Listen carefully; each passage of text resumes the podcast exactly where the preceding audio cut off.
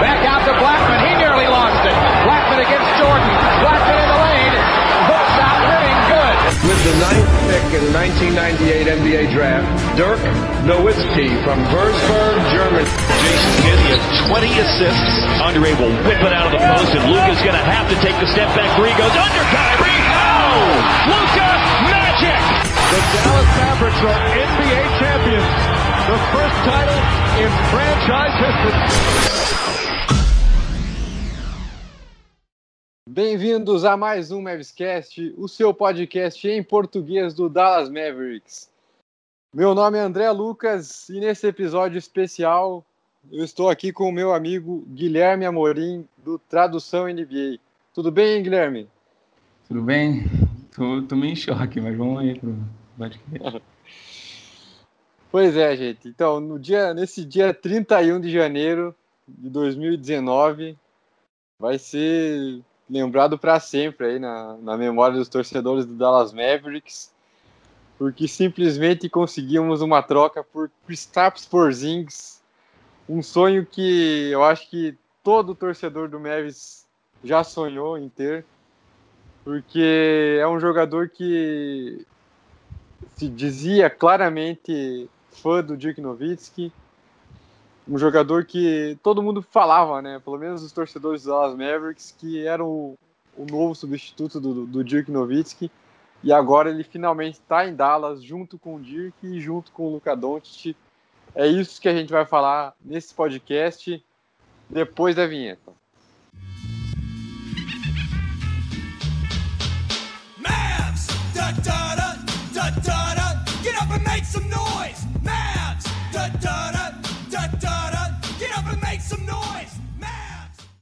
Então, Guilherme, para começar o nosso podcast, vamos só relembrar o que foi a troca envolvendo Dallas Mavericks e New York Knicks. Foi uma, uma, uma correria ontem, foi absurdo como as coisas foram acontecendo, porque Dallas Mavericks enfrentou o Knicks é, na última quarta-feira, né? É isso? É, se não me engano foi quarta-feira mesmo. Quarta-feira, exatamente. Dallas Mavericks enfrentou o New York Knicks na quarta-feira à noite, lá em Nova York. Venceu o jogo, venceu bem. E, e no, e no jogo, é, o Porzingis estava lá no, no ginásio. Eu não, eu não cheguei a confirmar essa informação, mas pelo que eu li em, algum, de alguns jornalistas, o Porzingis não estava é, indo aos últimos jogos do Knicks, né, por conta da recuperação da lesão. Mas, coincidentemente ou não, nesse contra o Mavis ele foi. E aí ele tem imagens dele conversando com o Luka Doncic, conversando com o Dirk Nowitzki. E aí a gente até brincou na, durante o jogo que eles estavam conversando ali pro, pro Porzingis vir para Dallas e tudo mais. Acabou que no dia seguinte é, o Adrian Wojnarowski, né, que é o grande jornalista dos furos da NBA, postou aí no Twitter que o Porzingis tinha pela manhã do dia seguinte, né? O Mavis jogou com, com, com o Knicks na quarta-feira à noite, na quinta-feira de manhã o Porzingis foi até o escritório do, do New York Knicks e deu a entender que queria ser trocado. Dito isso, todo mundo pensou, né? Ah, então vamos ver o que, que vai dar, né? Uma semana ainda para trade deadline. É, o Porzingis é um jogador que todo mundo quer. Então vai ser aí uma boa disputa para ver quem, quem vai ficar com o letão. Deu pouquíssimas horas ali. ah, veio a notícia que é, Raptors, Nets, Miami Heat, mais alguns times estavam interessados. E pouquíssimo tempo depois já veio a notícia que estava sendo finalizada uma troca com o Dallas Mavericks. Foi assim impressionante como as coisas correram ontem. A gente está gravando o podcast nessa sexta-feira, então aconteceu nessa quinta-feira a troca e foi tudo muito rápido. É, como que você acompanhou essa novela aí, Guilherme? Porque foram literalmente pouquíssimas horas entre o jogo, né, o encontro entre Dallas e Knicks e a troca sendo concre- concretizada no dia seguinte para surpresa de todo mundo. É, bem, para ser sincero, sempre fa quando falavam de Porzingis no Dallas, eu nunca nem dava bola, achava que era piada alguma coisa, porque não entrava na minha cabeça Porzingis ir para outro time, muito menos ir para o Dallas. E ontem saiu a notícia de que ele deu a entender que queria ser trocado, só que pô, fica aí nessa situação muito tempo, né? Ainda mais que ele tinha mais um ano de contrato, de, de, é, a qualifying offer, se eu não me engano, que ele podia aceitar do Knicks. Então o Knicks podia esperar mais uma temporada, eles não esperaram nem uma hora para trocar ele, trocou no mesmo dia. E eu sempre acreditei, cara, eu sempre acreditei que, o, que o Mark Cuban estaria ali com, com a tara dele pelo Porzingis, ele, ele tem uma paixão por ele desde o do draft, que ele falou que é muito parecido com o Nowitzki, que gostaria dele no time. Inclusive, saiu uma notícia de que ele, em 2015, que foi o draft dele, o Kilban pensou em, em se mover um pouco para cima para poder escolher ele, só que acabou não funcionando. Mas aí foi, foi choque mesmo, né? Principalmente quando saiu a notícia de que tinham seis times, se não me engano, seis ou cinco interessados nele. E ele provavelmente mencionou os com mais destaque, né? E não mencionou o Dallas, eu, eu fiquei meio confuso, mas é, no mesmo dia já foi trocado para o Dallas. É assim que é bom, tem que ser na agilidade mesmo. é, pois a gente tá vendo aí a novela do Anthony Davis, né? É, vai se enrolando, assim se enrolando.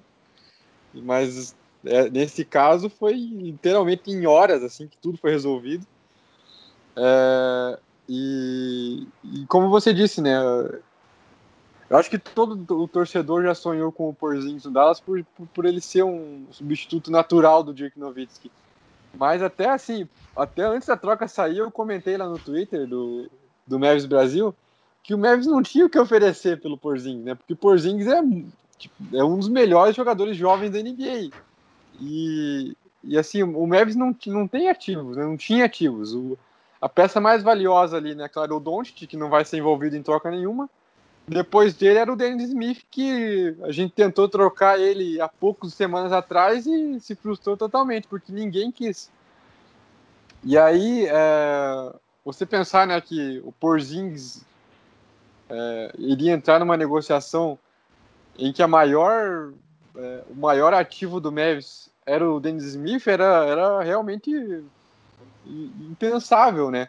Claro que o Knicks fez a troca pensando também muito mais na questão do, dos jogadores aspirantes, né, do Wesley Matthews e do, do DeAndre Jordan. Mas ainda assim, é, era muito pouco pensar que o Porzingis valia só isso, né? Mas acabou que eles aceitaram. Até para falar a troca total aqui, como foi, o Mavis enviou é, Dennis Smith Jr., Wesley Matthews e DeAndre Jordan, mais duas escolhas de primeiro round futuras, é, hoje essas trocas seriam 2021, 2023. A de 2021 desprotegida vai ser do Knicks de qualquer forma. E de 2023, se for top 10, fica com o Mavis, se não for, fica com o Knicks. Tem uma questão aí de que é, a, a, pode mudar esses anos por conta da pique desse ano, que já está com a Atlanta Hawks, mas a gente for explicar aqui vai tomar muito tempo. Hoje a troca, hoje a troca seria essa, né? Esses, esses jogadores mais as escolhas de 2021 e 2023. É, já o Dallas Mavericks recebe o Porzingis, Tim Hardaway Jr., Courtney Lee e Trey Burke. É, quando né, surgiu a possibilidade da troca, eu coloquei no Twitter que o Mavis, até reclamei que o Mavis não tinha o que oferecer, porque eu achava que era muito pouco oferecer Dennis Smith, mais contratos aspirantes e, e ok, sabe? Como o Mavis já não tem a pique desse ano, eu pensei, ah, eu não sei se o Knicks vai se interessar por piques futuras, né? O Mavis pode estar muito bem daqui a dois, três anos, então essa pique não vai ser tão valiosa. E, e aí eu realmente não pensava que o Knicks fosse aceitar qualquer proposta do Dallas. Eu, eu, a gente vê aí times com pacotes muito melhores que o, que o Dallas. É, mas acabou que em instantes assim surgiu que a notícia de que o Dallas estava trocando, é, finalizando uma troca com o Porzingis. E aí eu confesso que num primeiro momento foi tão rápido, Guilherme, que eu pensei, ah meu Deus, será que colocaram o Don't? Porque não é possível que de uma hora para outra assim o, o pessoal aceitou, sabe? O pacote do Dallas que não tinha nada demais. É, mas acabou que felizmente não tinha nada, né? O que, que você acha desses jogadores que foram envolvidos aí na troca? Bem, primeiro eu gostaria de, de falar que eu duvido muito que esse foi o melhor pacote que eles conseguiriam por Zinhos. Sei lá, o Marquilma deve ter sequestrado alguém da família do, da, da diretoria do Knicks, porque eu duvido muito, cara, que eles não conseguiriam. Ok, que eles, que eles usaram inspirantes, mas será que não tem outro time com inspirantes também que não conseguiriam fazer uma oferta melhor? Sei lá, tem o Sacramento. O Sacramento podia oferecer algum dos jovens dele um inspirantes, mais, sei lá, o Buddy Hill, de alguma coisa do tipo. Esse pacote de Dallas até saiu um pouco barato, né? Com, com um cara do nível do Porzingis. Nós mandamos alguns inspirantes, tipo DeAndre e Matthews e o Dennis Smith não é inspirante, mas esses dois caras estavam na rotação principal não estavam fazendo uma grande temporada de qualquer forma e inclusive eu não gostaria da renovação de qualquer um dos dois, então realmente não faz muita diferença para mim. O pacote para mim foi Dennis Smith Jr. e as escolhas pelo, pelos contratos. O, o resto é resto, digamos assim. Mas é, a respeito do, do, dos caras que vieram do Knicks, né, com os contratos grandes, é, eu acredito que foi um risco a ser tomado mesmo, né? Porque um risco não, um, um preço a ser tomado. A gente não vai conseguir o, Porzingis por menos do que isso, né? Então, acho que foi uma boa troca no geral. É, e o, e o Mavis ele tem uma dificuldade, né, historicamente, de, de assinar com grandes agentes livres, né? Então, é, você conseguir um, um, cara do nível do Porzingis via uma troca, é, já tira essa pressão, né, de, de ter que assinar com uma estrela na, na próxima agência livre, porque a gente até comentou em podcast passado, né, que o Mavis podia focar aí no Vucevic, no Randall, no Middleton, talvez. Mas, assim, a gente não pensa em Duran, em, sei lá, Kawhi Leonard, porque o Mavis não tem, não tem esse, esse perfil de conseguir grandes jogadores. O time também está em reconstrução, então não sei que vantagem seria para um jogador super estrela assinar com o Mavis hoje. Talvez daqui a alguns anos, né? Principalmente agora com, com Porzingis e Doncic, agora é bem mais fácil, né? Mas hoje era, era, era muito complicado.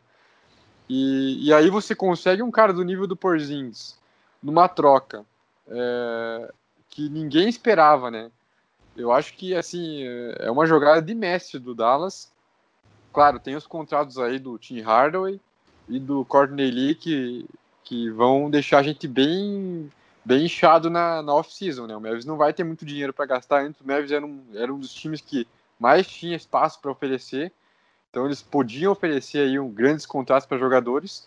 Agora com esses jogadores vindos na troca, o Mavis fica sem, sem muita flexibilidade, mas consegue um jogador é, que talvez ele nunca conseguisse numa, numa agência, li, numa, uma agência livre. E assim, é, a gente tem que pensar, né? Claro que a troca já é excelente agora, tudo, mas é, os próprios jornalistas estão comentando que a troca é pensando na próxima década, né? Você ter Luca Doncic com 19 anos e Porzingis com 23, com o talento que eles têm, se o Mavis construir um time aí ao redor deles da maneira certa, o Mavis tem tudo para ficar no topo da NBA e brigar lá em cima por 10 anos tranquilo. Então, é, assim, foi uma jogada de Messi, principalmente você considerando que há seis meses atrás, a única, a, a, a maior esperança do Mavis era o Dennis Smith Jr. E hoje você tem Doncic e Porzingis, que para mim, sei lá, são cinco dos, dos principais jovens da NBA hoje. Então é realmente absurdo uma tacada de Messi do, do Dallas. E, e assim, claro, é, entrando um pouco aqui na questão é, mais, mais profundamente nos salários, tem a questão do, da renovação do Porzingis, né? É, Comentou-se ontem, né, que que o Porzingis talvez espere para renovar no ano que vem, é, porque ele tem duas possibilidades, né? Então, é, ele pode renovar agora ele, está em contrato de calor, ele está ganhando 5 milhões. Ele tá ganhando um salário bem baixo. E aí, o fim da temporada, acaba o contrato de calor dele. E, e aí o, ele se torna agente livre, agente livre restrito e qualquer time pode fazer proposta, mas o Mavis pode cobrir. Então, sei lá, pode chegar a off-season, o Atlanta Hawks faz uma, uma, oferta de 30 milhões pro Porzingis, o Mavis pode ir lá cobrir e o Porzingis tem que ficar. Outra possibilidade é o Mavis oferecer um contrato agora, hoje mesmo, e o Porzingis aceitar. É, e outra possibilidade ainda é o Mavis é, assinar a qualifying offer né, do, do Porzingis, ou seja, assinar mais um ano de, de um contrato de rookie, por exemplo, né, o, o Porzingis ganharia 7 milhões na próxima temporada, para ficar mais uma temporada. E, e, aí o Mavis poderia assinar com ele na próxima temporada, oferecendo até um valor maior, só que teria o risco de que, se, se não conseguisse assinar, o Porzingis se tornaria agente livre e restrito, e aí poderia assinar com qualquer time e o Mavis não teria o que fazer. A minha visão do negócio é: eu acho que o Porzingis assina seja agora ou depois. É, ele, ele ama o Dirk Nowitzki, né, ele já deixou isso bem claro ó, desde que ele chegou na NBA. O primeiro encontro deles na NBA foi um jogo em, em, em Nova York que o Porzingis estava muito nervoso. É, o Dirk foi até quebrar o gelo com ele. Ele ama de paixão o, o, o Dirk. Ele é muito amigo do Doncic. Os dois têm uma trajetória muito parecida, os dois nasceram no leste europeu, é, foram rapidamente é, contratados por times espanhóis ainda na adolescência, cresceram jogando na Espanha, o Porzingis em Sevilha, o Doncic na Espanha. É, os dois se chegaram a se enfrentar no, no Eurobasket que o Doncic ganhou em 2017. O Doncic fez uma partida espetacular contra o Porzingis. E os dois se dão muito bem fora de quadro. O Porzingis já falou muito bem do Doncic, o Doncic já falou muito bem do Porzingis. É, então, você ter né, o maior ídolo ao seu lado ali, mentorando, porque o Dirk joga só essa temporada, é, ele com certeza vai, vai ficar, né, ou, ou, vai ser integrado à comissão do Carlyle, ou vai ganhar um, um cargo na direção. Ele, ele com certeza vai ficar dentro da franquia de qualquer forma. Então não é porque ele vai se aposentar que ah, é um, menos um motivo. Não, ele vai continuar lá em Dallas. É, aí você tem o Dirk ao lado, o Luca, que é um dos melhores amigos do, do Porzingis e que tem assim a maior, uma maior perspectiva de futuro na liga atualmente. Mais o dinheiro que o Memphis oferecer, eu não, eu não vejo por que o Porzingis não vai aceitar. Eu acho que não tem cenário melhor para ele na NBA.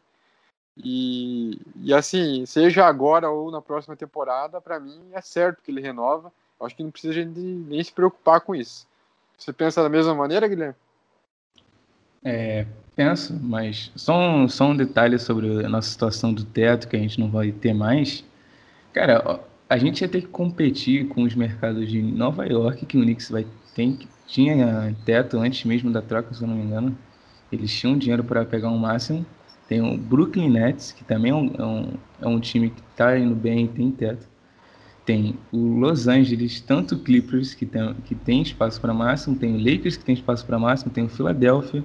Então a gente tem que competir com os caras aí que tem dinheiro, estão no mercado grande e são bons, né? Então, e como o Dallas já não tem um histórico de ir tão bem né, em agência, agência livre e conseguir grandes nomes, foi uma excelente troca. O, o, a gente perder teto agora não, não é muito relevante, né? E, e mesmo assim, 2021, que, que é quando acaba o contrato do, do Courtney Lee, do Harrison Barnes, de outros, de, de outros aspirantes aí, o Dallas vai ter também bastante espaço para fazer alguma coisa, mesmo com a renovação do Porzingis. É só para só para para confirmar que em relação a esses salários, é, nessa temporada não adianta. É, a folha vai ficar pesada mesmo, né, com esses contratos, mas na próxima temporada, ao fim da próxima temporada, né, 2019 2020 já, os contratos do Barnes, do Courtney Lee e do Dwight Powell terminam. Só nesses três, o Mavis já vai ganhar 50 milhões de espaço. E aí, na, na próxima temporada, ainda acaba do Tim Hardaway, que é mais 18. Pode continuar agora, porque só para esclarecer né, a questão da, da folha salarial. Né? Então, já em 2020, o Mavis já vai ter muito espaço. Em 2021, vai ter a folha praticamente livre, se não assinar ninguém grande até lá, né? É, então eu acabei confundindo, mas então melhor ainda, né? Ano que vem já, já tem teto para fazer alguma coisa. E a questão da renovação do Porzingis tem dois fatores, né? Tem um fator dinheiro que a gente pode oferecer nessa off-season, a gente pode oferecer mais dinheiro que qualquer outro time. Eu acho que nós temos o bird rights dele que faz o contrato aumentar mais mais ao longo dos anos, ou seja, a gente pode oferecer um contrato melhor para ele. E, e se ele quer ganhar, né, porque é o que ele, o que ele ficou insatisfeito com o New York, pô, tem uma franquia melhor para vir do que o Dallas, a gente está ganhando praticamente desde Nowitzki. A gente ficou anos e anos e anos indo para os playoffs com mais de 50 vitórias. Fomos às finais de conferência duas vezes.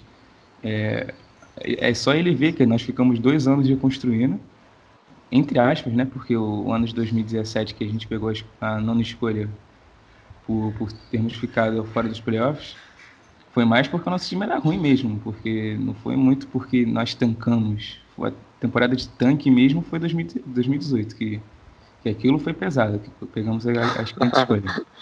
Mas você vê que até tancamos um ano, aí pegamos Deandre Jordan, fizemos uma troca pelo Luca e já estamos pensando em pegar uma última vaga nos playoffs, né? Óbvio que agora com a troca e como perdemos dois titulares e o Porzingis vai ficar provavelmente lesionado até o fim da temporada, a gente não vai, não deve ir para os playoffs, mas eu acho que o Porzingis tem tudo para renovar, visto que a gente é um time que gosta de ganhar, não gosta de esperar muito, a gente, inclusive, às vezes é até ruim, né? Porque você acaba desistindo de alguns jovens para pegar veteranos, mas é, o, o, Dallas, o Mark Cuban, o Donnie Nelson, o Carlisle, todos já demonstraram que gostam muito de ir para playoffs, de, de ter time competitivo, de fazer trocas para ficar competitivo, não tem medo de, de trocar. Só nessa temporada já teve rumores com quase todo mundo, já teve rumor com Dennis Smith, com Matthews, com o Deandre Jordan, com o Barnes. Então, eu acho que ele tem tudo para renovar, né? E quanto à Folha, é o que você disse, em 2020 a gente já vai ter 50 milhões. Ok que tem a renovação do Porzingis, que provavelmente ele vai pedir um pouco, bastante dinheiro, mas eu acredito que foi uma excelente troca, independente de salário ou não, porque eu não acho que a gente ia conseguir grandes nomes nessa, nessa, agência, nessa agência livre com grandes mercados com, com teto salarial. É, eu concordo totalmente com você. É, e, e assim, como você falou, né, essa questão do, da filosofia do Mavis de não, não aceitar a derrota. Né? O Mavis, é, desde que o Mark Cuban comprou a franquia lá no final da década de 90 e que o Donnie Nelson se tornou o general manager, é, o Mavis tem ido para os playoffs, foi para os playoffs durante vários anos consecutivos e nos anos que não foi, o Mavis brigou e aí agora, só recentemente, nos dois últimos anos, é que o Mavis realmente ficou longe de, de conseguir alguma coisa. É, e, e, como você bem destacou, na, na, temporada de 2017, o Mavis, mesmo com um time péssimo, não aceitou o tanque. Ele, eles jogavam para vencer sempre. É, só na, na, na, temporada passada, né, que, que foi quando eles conseguiram uma, uma, uma, uma escolha top 5, que, que eles realmente tancaram mesmo, que dava para ver que o time estava forçando derrotas, mas que incomodou inclusive o Carlyle. O Mark Cuban chegou a declarar que, que o Carlyle tinha que saber perder também, porque é, era, era melhor para a franquia se, se perdesse naquele momento, né? Acabou sendo, porque conseguiu o Don't depois. Mas, assim, a, a, mentalidade do Mavis é sempre ir para os playoffs, é sempre brigar o máximo. Quando o dia que estava no auge era sempre assim. É, o time fazia várias trocas, sempre mexeu bastante o elenco, mas sempre deixou o Dirk ali como foco. E aí sempre buscava peças para complementar ele, mas é, sempre buscando melhor. Se não desse certo, eles trocavam todo mundo na temporada seguinte. Se desse certo, eles mantinham aquele núcleo por um tempo, mas sempre mexendo, sempre. Inclusive o time campeão. O time campeão é, conquistou o título em 2011 e né, chegou ao off-season o Mavis achou que o Jason Kidd, o Tyson Chandler estavam velhos e deixou eles saírem. Então, o Mavis ele não, ele sempre pensa assim a, a, com essa mentalidade vencedora. E eu acho que não vai ser diferente agora com o Porzingis e o, e o Luca. Eu acho que os dois vão ser intocáveis. É, a não ser que, sei lá, o Porzingis tenha dificuldades é, físicas, né, por conta do histórico de lesões dele.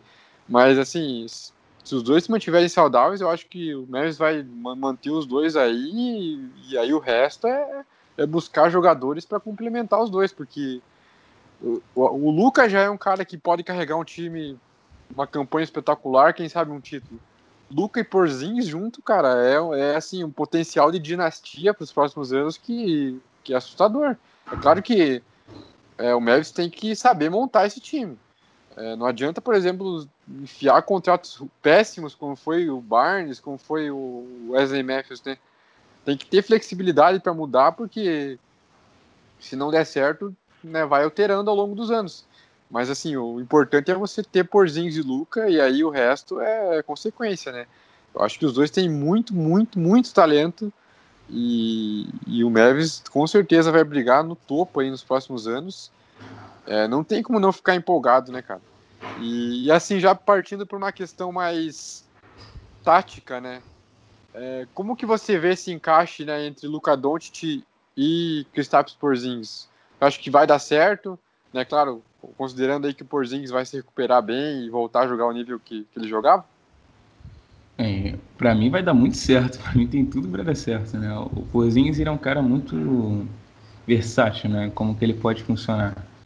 É, eu já vi pessoas dizendo que o Porzingis pode funcionar como um, um, cara principal arremessador do time, que fica muito no perímetro, correndo de um lado para o outro ao redor de, de bloqueios, que é um, um esquema que o, que o Carlisle já usa bastante, né? O Matthews vivia praticamente disso, os 14, 15 pontos por jogo dele, sei lá, era praticamente isso, era o, o esquema do Carlisle gerando arremessos livres para ele. O Porzingis, que é um cara que consegue arremessar por cima de qualquer jogador em nível bom, cara, no esquema do cara que consegue arremessos livres, ele vai ser muito, muito eficiente, né? Eu, eu, confio nisso. E ele pode trabalhar lá dentro também, qualquer coisa. Ele pode, ele tem bastante habilidade com as mãos, com as pernas. Ele consegue pontuar também para cima de qualquer pivô lá dentro. Então ele é muito versátil. O Carlisle pode usar ele de diversas formas. E o encaixe com o Luca vai ser perfeito, porque o Luca é um, um, cara que, que arma muito bem o jogo, então ele consegue identificar quando o Porzingis vai ter uma situação que ele pode pontuar mais fácil. E que é uma coisa que, se você pensar, o, o Knicks não tem, né?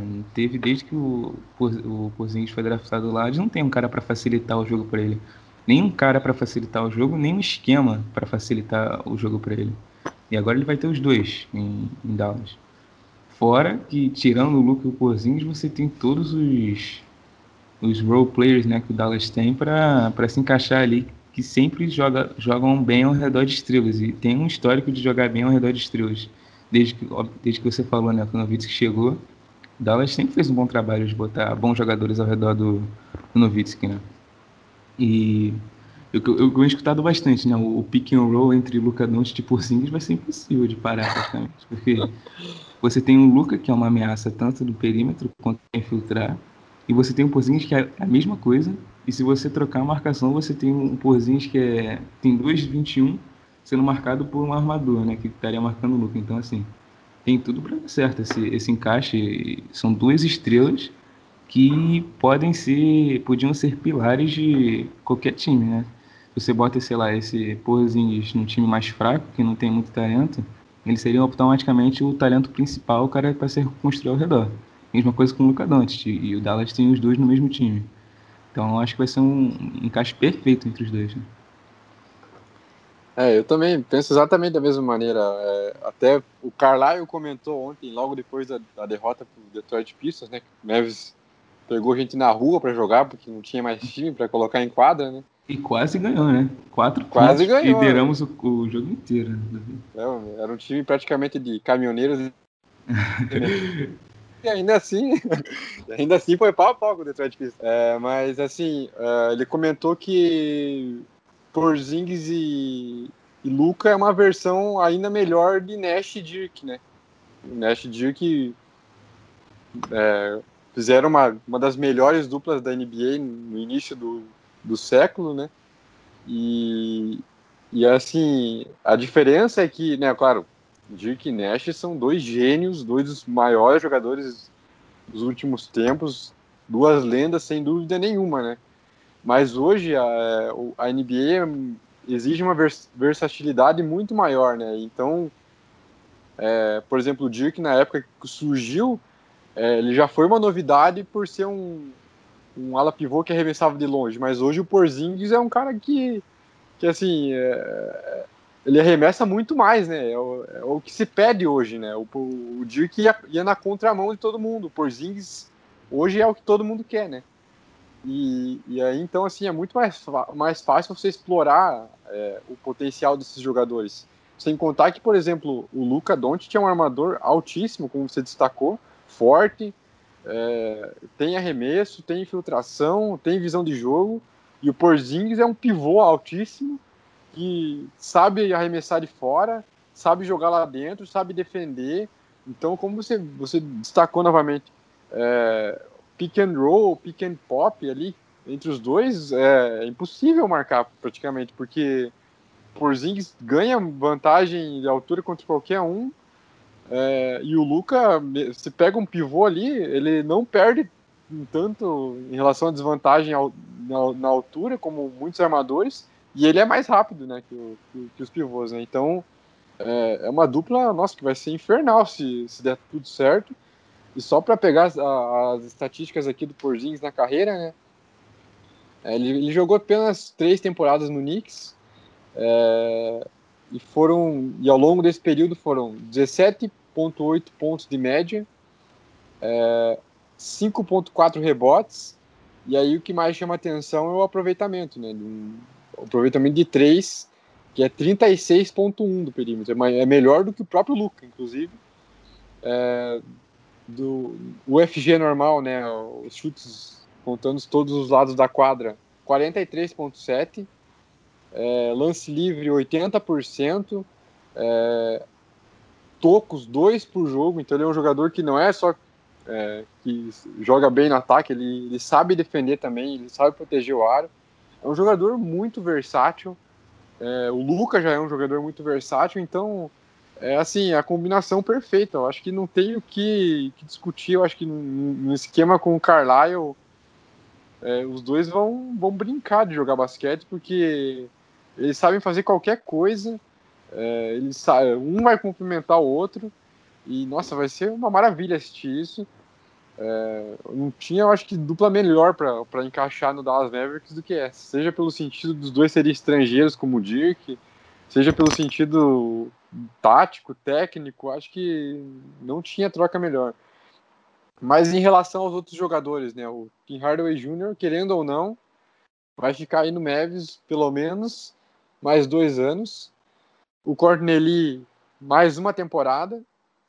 E o Trey Burke eu acho que é o que talvez menos é, faça aí, né, é, as honras em Dallas, porque o contrato dele é aspirante, talvez até o Mavis renove, né, já que o Baré se machucou gravemente, quem sabe ele, ele, ele consegue ganhar alguns bons minutos na rotação, e se torna aí um reserva para substituir o Bareia, né? Porque agora que, que o Dennis Smith saiu, acho que o Bronson vai ganhar mais oportunidade ainda, né? Então vai ter que ter alguém para substituir o Bronson também. E o, e o, e o, e o Trey Burke talvez possa ser esse cara que vem do banco e dita ali o ritmo do, do jogo. Eu, eu confesso que eu não, não assisti muitas partidas dele no Knicks, porque, né, não, não, não acompanhava o Knicks. Mas pelo que a gente lê, assim, né, ele é um jogador bom é, e quem sabe pode ser uma peça útil. O que, que, você, o que, que você acha desses outros jogadores que foram envolvidos na troca? É, começando pelo, pelo Trey Burke, é o que você falou, ele pode ser um, um bom armador para vir do banco, né? Ele não tem muito esse quesito armação em si no jogo dele, como o Barea tinha, mas ele sabe criar o próprio arremesso, ele sabe pontuar bem. Inclusive, foi uma surpresa para mim na temporada passada. Não esperava que ele do nada fosse começar a jogar bem pelo Knicks. E nesse time, eu estava te falando já quando o Lucas Doncic começou a vir com o banco, é que o problema desse banco é que não tinha muitos caras que conseguiam criar o próprio arremesso, né? Você tinha o Brunson, o Finney Smith, o, o Kleber Powell, todos que jogam mais sem a bola, que são mais eficientes sem a bola. O Brunson nem tanto, mas o, o, o, resto do time pontuava muito sem a bola. Aí você pega o Trey Burke, que é um cara que consegue pegar a bola, usar um pick and roll e conseguir criar um arremesso para ele.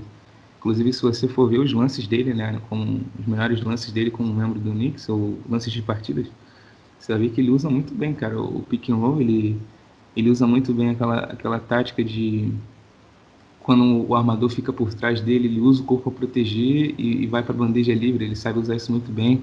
Ele sabe fazer um arremesso de média distância, então é um cara que consegue contribuir aí, pelo menos por agora, e dependendo de como jogar, pode até renovar, né? Dependendo de, de quanto ele peça na, na off-season. Aí tu tem o Tim Hardaway Jr., que é um cara que eu nunca, eu nunca gostei desde que foi pro New York, eu nunca gostei muito dele. Mas o problema dele em Nova York era que ele estava sendo o principal pontuador, né? Um cara que estava tentando tudo pelo time porque o Pozinho se machucou. E não é da forma que ele deve ser usado, né? Ele deve ser usado sem a bola, como ele foi sem a bola e, e sendo a terceira e quarta opção do time. Como ele foi em Atlanta. Em Atlanta ele era um cara eficiente. Ele fazia uns 15 pontos por jogo, numa eficiência boa, tinha jogos que ele explodia para um bom jogo, mas ele não, não ficava muito muito preso a, a ser o principal né, do time. Aí você vem para um time como o Dallas, que vai ter o Luca e, e quando o Porzingis se, se recuperar, você vai ter o Porzingis ele deve ser a terceira, quarta opção do time, né? E é o ideal. E, e como todos falam dele, ele é um bom jogador sem a bola. E de novo, como eu falei, o esquema do Carlisle é muito bom em, em buscar jogadores sem a bola, em, em fazer com que eles consigam arremessos livres. Então, pode ser que ele dê certo. O contrato dele não é muito bom, mas falando só da, da qualidade dele, ele pode ser um, um ponto positivo no ataque. A defesa dele, eu não tenho muita certeza, mas dizem que ele é, ele é um péssimo defensor, mas. E aí, né? Pode, a gente tem vários defensores na equipe, a gente pode meio que esconder essa falta de capacidade dele. E quem é outro envolvido? É o. Courtney Lee. É, dele eu não sei muito, né? Pelo que eu sei dele, ele se esforça bem na defesa e, e acertam as bolas de três, né? O two-way two que chamam, né? 3 sei lá. Sei muito dele, talvez ele ganhe alguns minutos vindo do banco, mas eu não tenho certeza.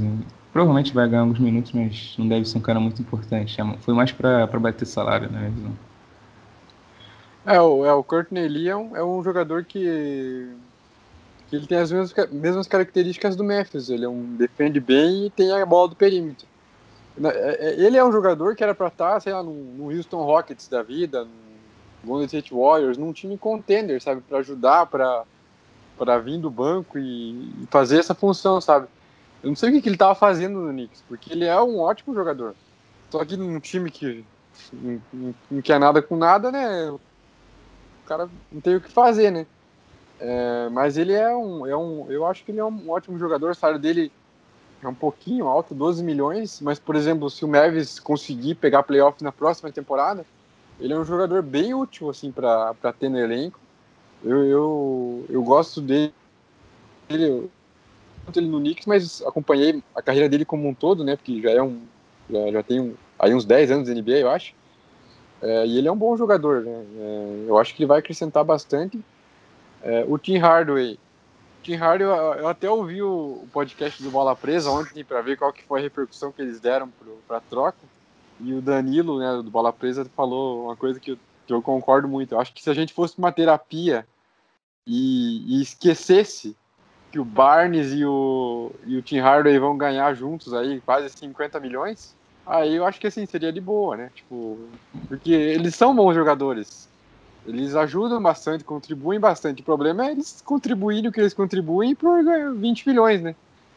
Mas assim, se você absorver isso, né? Considerando que veio o Porzingis aí, então tá tranquilo. É, eu acho que ele é um jogador que vai ajudar muito. Como você disse, é um cara que não precisa da bola, que estava tendo que ficar com a bola lá em, lá, lá em Nova York, né? Por conta da ausência de um grande jogador. Mas ele, por exemplo, é um jogador que que o Luca pode criar e ele fica ali esperando como uma opção do perímetro, sabe? Então, é, eu acho que tanto ele quanto o Courtney Lee são excelentes nisso, sabe? O Carlisle pode colocar um esquema com Doncic, é, Courtney Lee, Tim Hardaway, Barnes e o, e o Powell lá para pegar rebote e, e espaçar bem a quadra, porque todo mundo vai saber arremessar nesse time ou Max Kleber, né? Então, pra, do pivô, daí sim todo mundo realmente saberia arremessar esse time. É, eu acho que foi muito bom. Acho que, acho que esses jogadores podem dar muito certo no Dallas. Claro que por esse salário sempre vai ser pouco, né? Que eles vão produzir. Mas, assim, pensando taticamente na hora do jogo ali, eu acho que são excelentes opções. E o Trey Burke, como eu disse, é, eu acho que pode vir a ser aí uma boa opção do banco se ele for bem, eu não descarto que o Mavis renove com ele, já que o Baré talvez até se aposente, né? A gente não sabe como que ele vai voltar dessa lesão, se ele vai voltar dessa lesão. Quem sabe ele consegue um espaço aí no Dallas.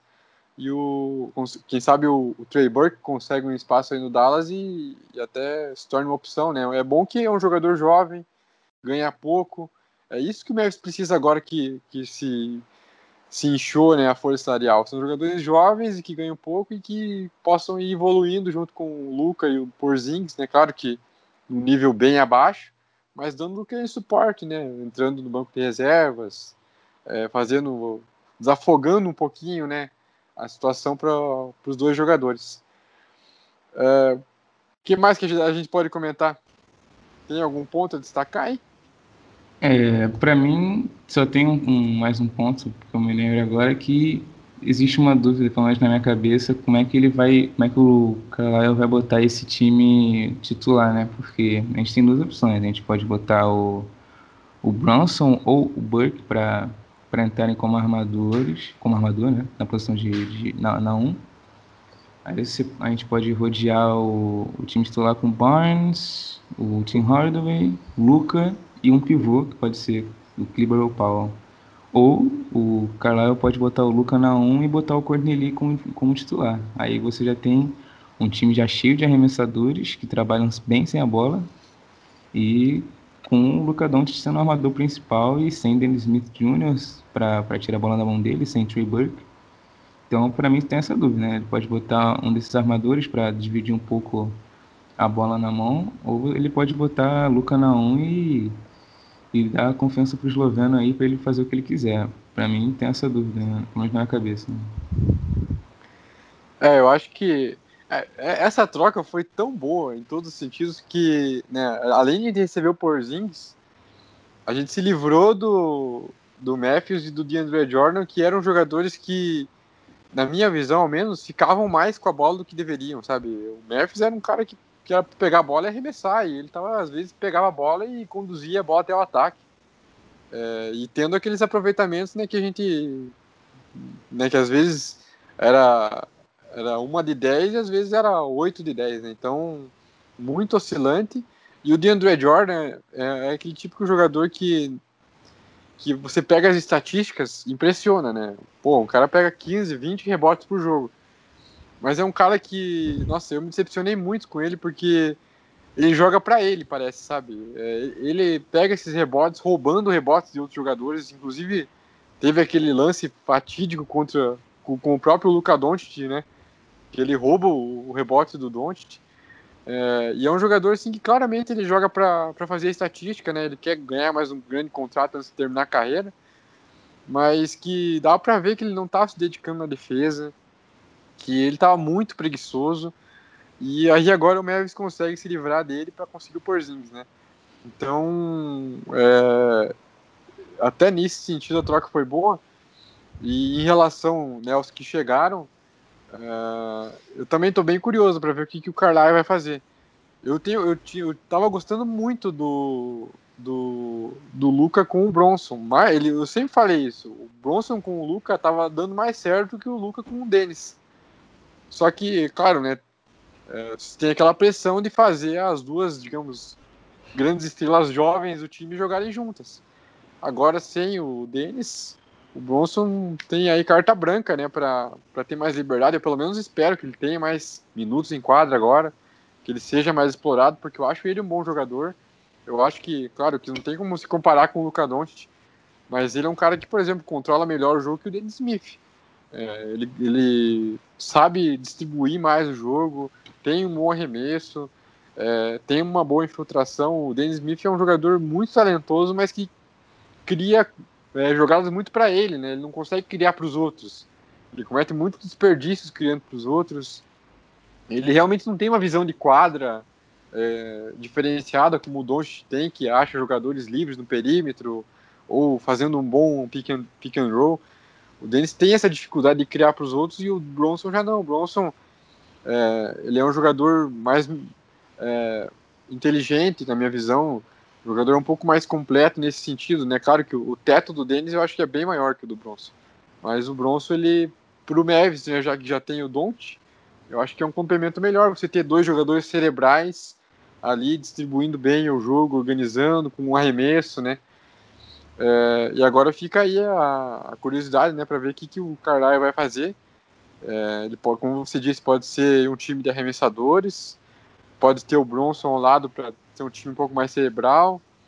Fica a dúvida também quem vai ganhar a vaga do André Jordan, né? Já que o, o Powell e o Maxi Kleber vinham muito bem, só que são características diferentes, né? O Powell é um pivôzão mais é, na essência, né? Que explora o pick and roll, já o Maxi Kleber pode explorar mais o perímetro e é, e é na minha visão um pouco melhor na defesa. Então vai ser bem curioso para ver essa nova fase do Mavis. Eu acho que não tem como a gente criar muita expectativa para essa temporada, né?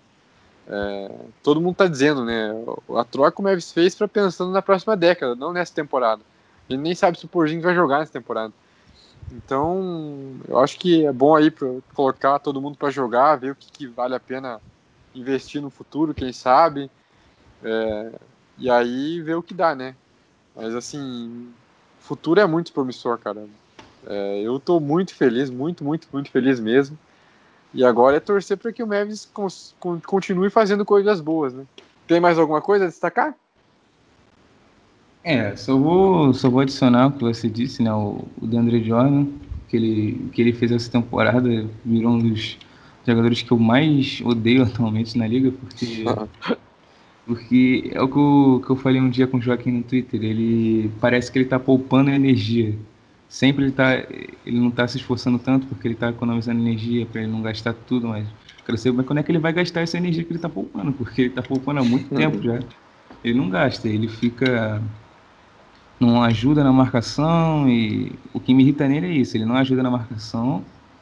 Porém você pode ver quando tem uma, uma sequência de cestas do time adversário que ele não ajudou que a defesa que a defesa dele não foi boa ele é o que está mais frustrado ele que joga a bola na na, no, na tabela, né? Ele fica nervosinho, mas a, a, culpa quase sempre é dele, né? Ele, ele, não sei se ele percebe isso, mas a culpa é, é muitas vezes de das cestas livres no garrafão, a culpa é dele. Ele era para ser o pivôzão, inclusive ele era muito bom na defesa. Ele foi pro primeiro time de defesa lá em 2016, 17 com o Clippers. Mas ele simplesmente parou de se importar no Dallas, ele quer pegar rebote, e aí ele pega 15 rebotes, fica todo mundo surpreso. Caramba, de Jordan pegou 15 rebotes. É, é, o papel dele, né? A única coisa que ele faz é pegar rebote. E o Wesley Matthews, com aquela seleção de arremessos dele, que, que muitas vezes era duvidosa, e, e muitas vezes não entendia que ele não era para ser o cara principal. Inclusive, no começo da temporada foi muito assim, que tinha, a gente tinha o Lucas, a gente tinha o Dennis Smith, aí voltou o Barnes, e mesmo assim, ele queria ficar pegando a bola, fazendo post, fazendo arremesso lá lá de mão longe, marcado por, por vários jogadores, e eu não entendia porque que estava querendo fazer aquilo ali, sendo que você tem caras muito melhores, né? E agora ele saiu do time. Vamos ver como é que o Carlisle trabalha também com o Tim Hardaway Jr., que o cara tende a ser muito parecido com, com a seleção de, pelo menos no ataque com o Matthews, né? Na, na seleção de arremessos, mas eu confio que, que o Tim Hardaway de, de Atlanta pode voltar.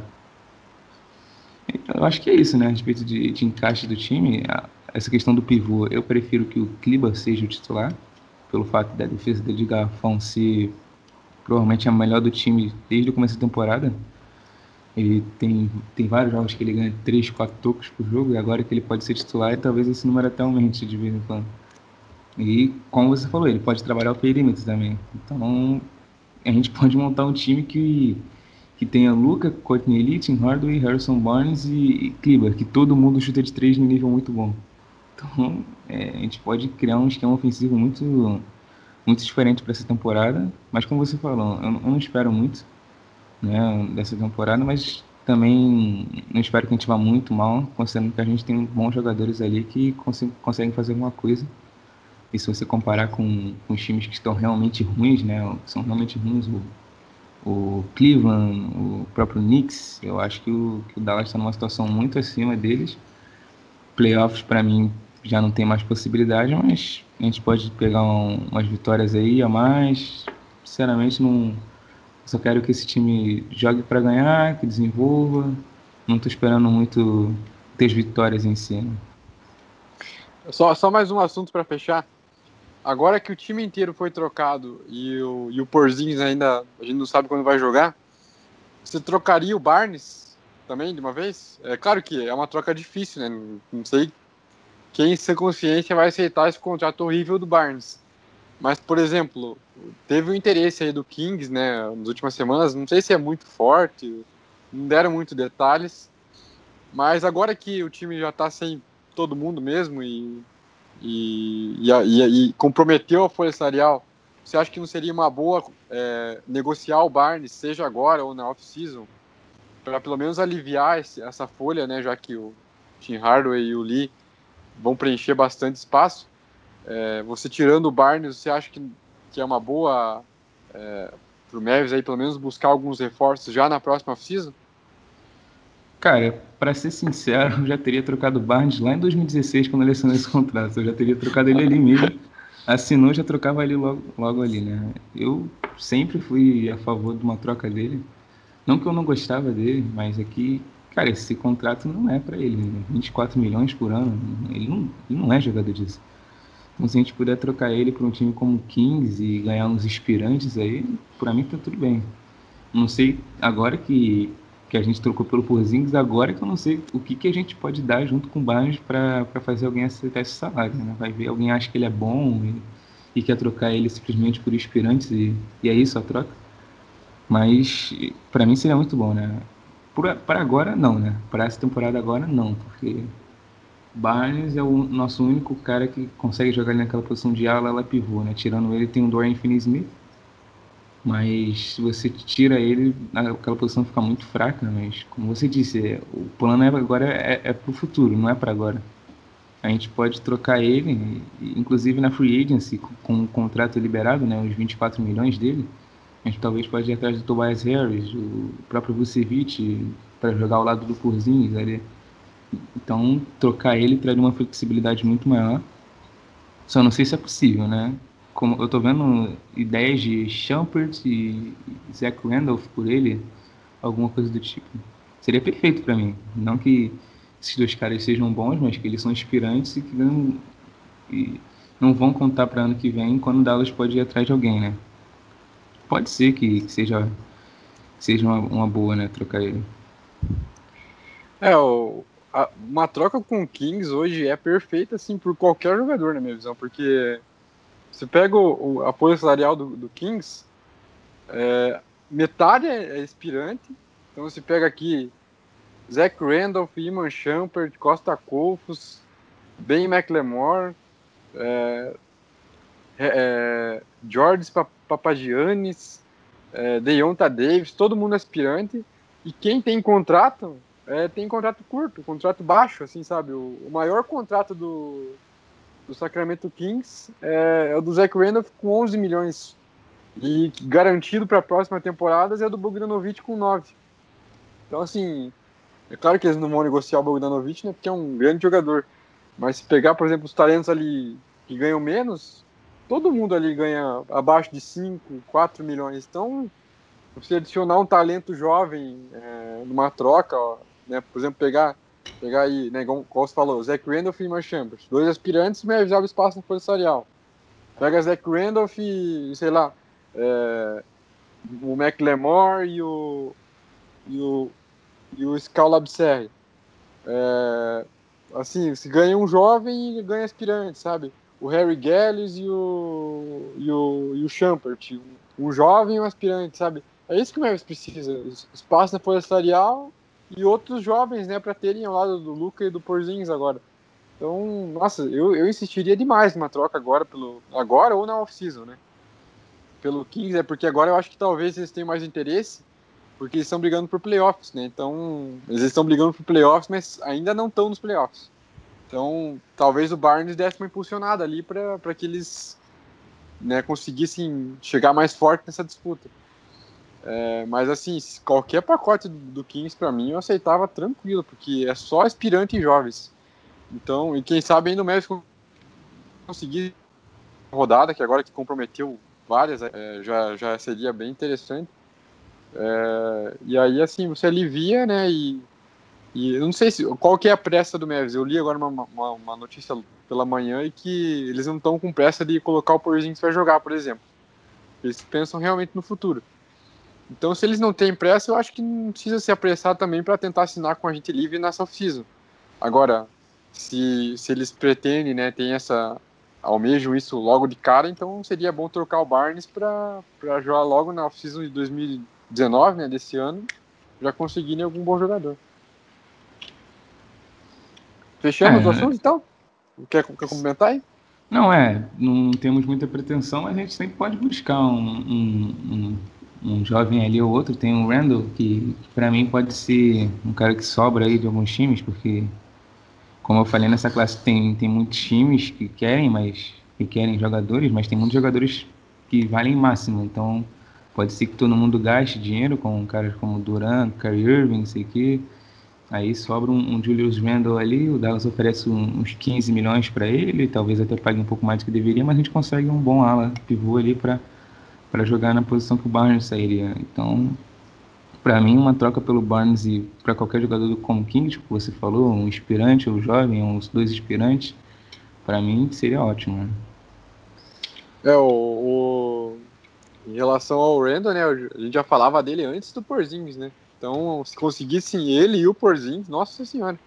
Seria um garrafão jovem, assim, para para anos e anos, anos aí, com muito potencial, né? E o Randall, assim, ele não é tão versátil quanto o Porzingis, mas ele também tem um arremesso ok do perímetro, ele, ele pega muito rebote, sabe? Então, nossa, seria assim, perfeito. Um núcleo jovem com Luca, Bronson, Randall e, e, e o Porzingis, né? E ainda, por exemplo, quem sabe o Costa Antetokounmpo se desenvolvendo aí no futuro, né?